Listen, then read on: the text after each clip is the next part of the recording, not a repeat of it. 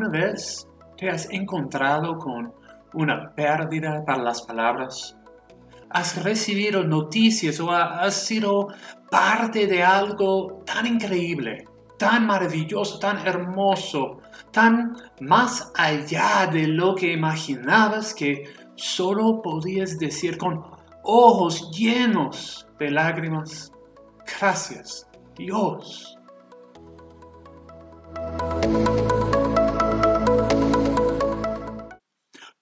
Buenos días iglesia.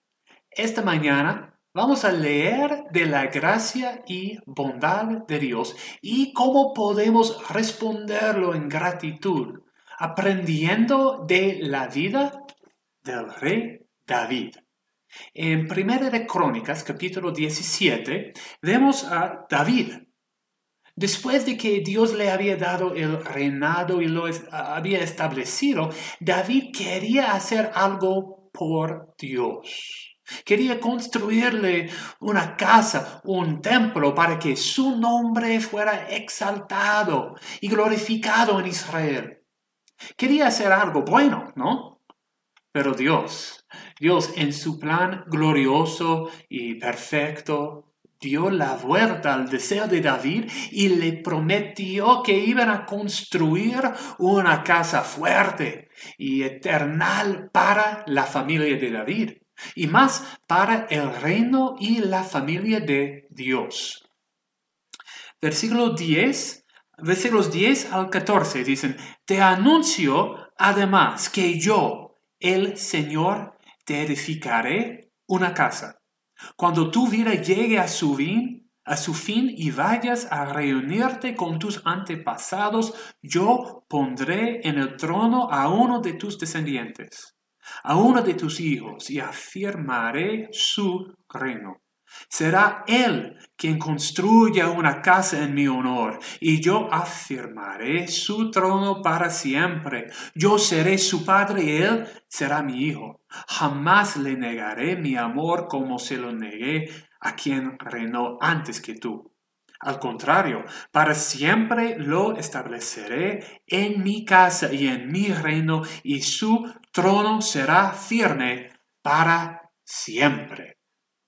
Vemos que Dios estaba hablando, bueno, de Jesucristo, su Hijo perfecto y su reino eterno, que incluye no solamente el pueblo de Israel, sino todos los creyentes de todos los tiempos.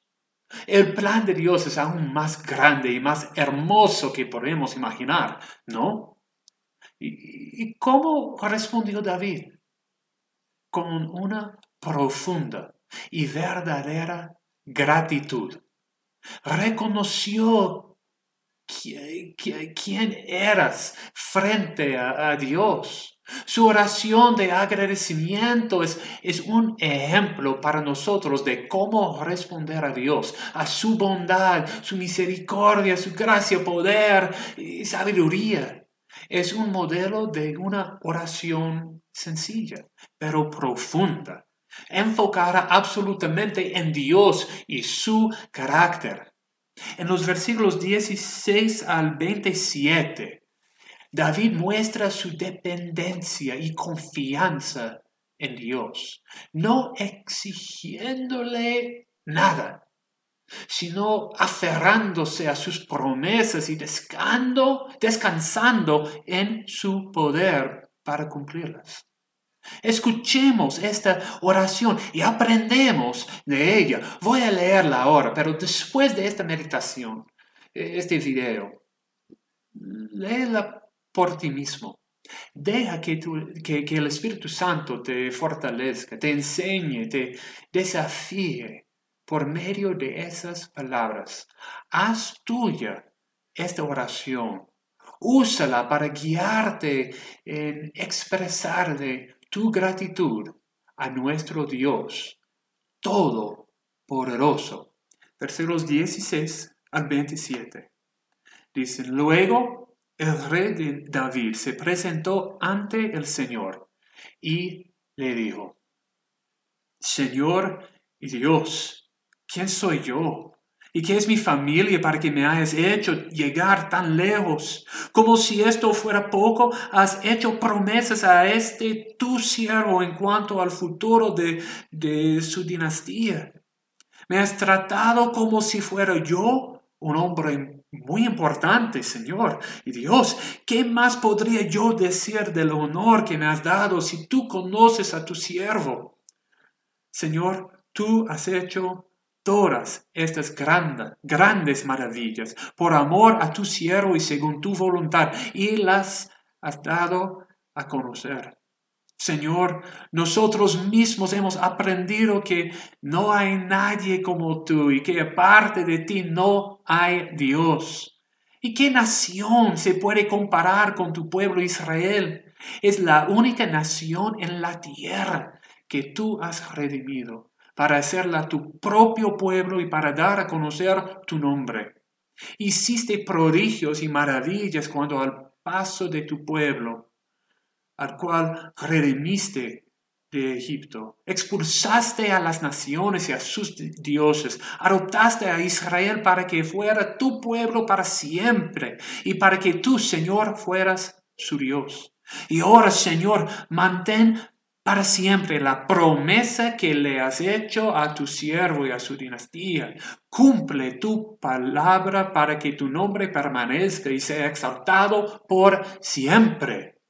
Y para que todos digan, el Señor Todopoderoso es el Dios de Israel. Entonces la dinastía de tu siervo David quedará establecida en tu presencia.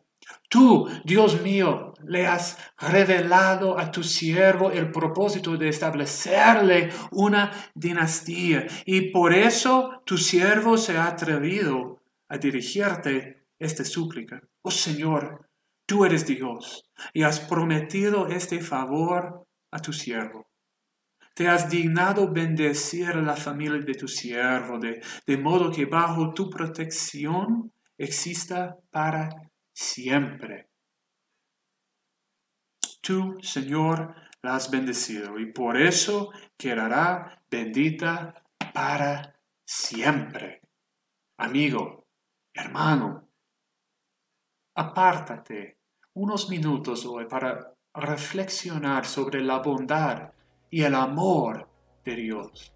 Medita en lo que te ha hecho en sus misericordias grandes y pequeñas. Nombra tus bendiciones y arrodillarte, arrodíate ante su trono de gracia en el humilde agradecimiento para decirle gracias, para reconocer y proclamar su grandeza. Oremos. Sean pues aceptables ante ti nuestras palabras y nuestros pensamientos, oh Señor, roca nuestra y redentor nuestro. Amén.